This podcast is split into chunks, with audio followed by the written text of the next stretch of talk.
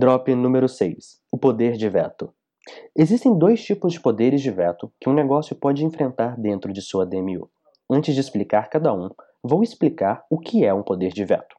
O veto é um membro da DMU que tem a possibilidade de simplesmente impedir que o seu produto ou serviço seja comercializado ou comprado.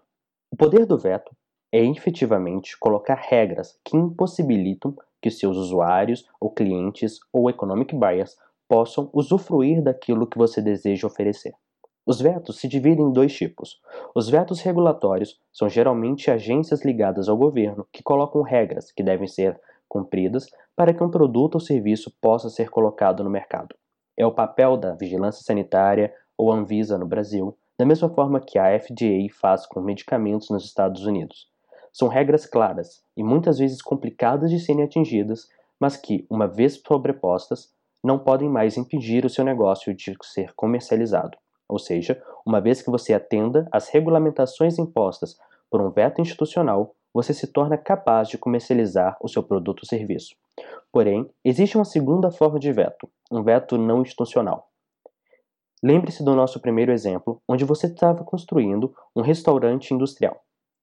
Um veto institucional seria a vigilância sanitária, que coloca regras que devem ser seguidas para que o seu negócio possa fornecer alimentação para terceiros. Um veto não institucional poderia ser o CEO ou CFO daquela empresa, que poderia simplesmente impedir a negociação sem necessariamente dar um motivo para tal. A grande diferença entre um veto institucional e não institucional são as regras que eles utilizam para bloquear ou permitir a negociação do seu produto. Enquanto vetos institucionais colocam regras bem definidas e claras, que valem para todos os players do mercado, Vetos não institucionais podem colocar regras arbitrárias a qualquer momento, específicas somente para o seu negócio. Entender quem são as pessoas que podem simplesmente impedir que você ofereça o seu produto ou serviço ao mercado é fundamental para evitar problemas com marcos regulatórios e pessoas que possam simplesmente bloquear a sua entrada em novos mercados.